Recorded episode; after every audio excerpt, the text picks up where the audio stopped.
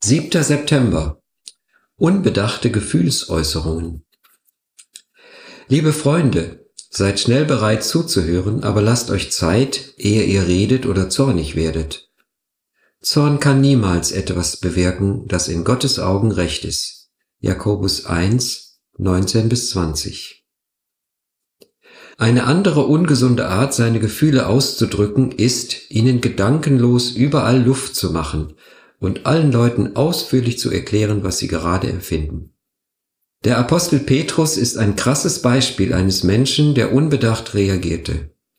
Petrus war der John Wayne des Neuen Testaments, ein echter Haudegen. Es machte ihm nichts aus, allen Leuten zu sagen, was er dachte oder fühlte. Ich nenne ihn gerne den Apostel mit den fettigen Füßen, denn er trat ständig irgendwo ins Fettnäpfchen. Seine impulsiven Reaktionen brachten ihn mehr als einmal in Schwierigkeiten. Im einen Moment war er Gottes Sprachrohr, und Jesus sagte zu ihm, Glücklich bist du zu preisen, Simon, Sohn des Jona, denn nicht menschliche Klugheit hat dir das offenbart, sondern mein Vater im Himmel. Matthäus 16, Vers 17. Und schon kurze Zeit später musste ihn Jesus zurechtweisen, Geh weg von mir, Satan, in Vers 23. Es war Petrus, der auf dem Berg der Verklärung nicht ganz begriff, um was es ging, und der den Vorschlag machte, Mose, Elia und Jesus doch drei Hütten zu bauen. Es war Petrus, der bei der Gefangennahme von Jesus in Gethsemane voller Tatendrang das Ohr von Kaiphas Diener abschlug.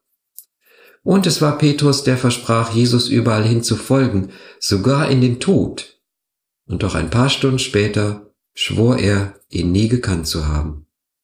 Die Tatsache, dass Petrus später der erste Gemeindeleiter des Neuen Testaments wurde, beweist die gewaltige Veränderung, die bei ihm durch den Heiligen Geist geschah. Unbedachte, impulsive Reaktionen mögen für sie selbst noch in Ordnung sein, können aber für andere schädlich sein.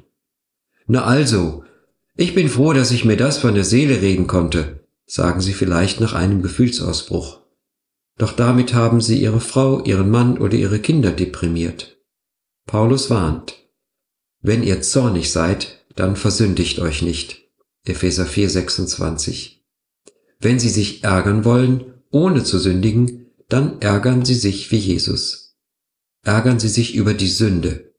Werfen sie die Tische um, nicht die Geldwechsler. Gebet. Himmlischer Vater, ich bin auf deine Hilfe angewiesen, damit ich lerne, mich mit Bedacht zu äußern um niemanden zu verletzen, wenn ich einmal Dampf ablassen muss.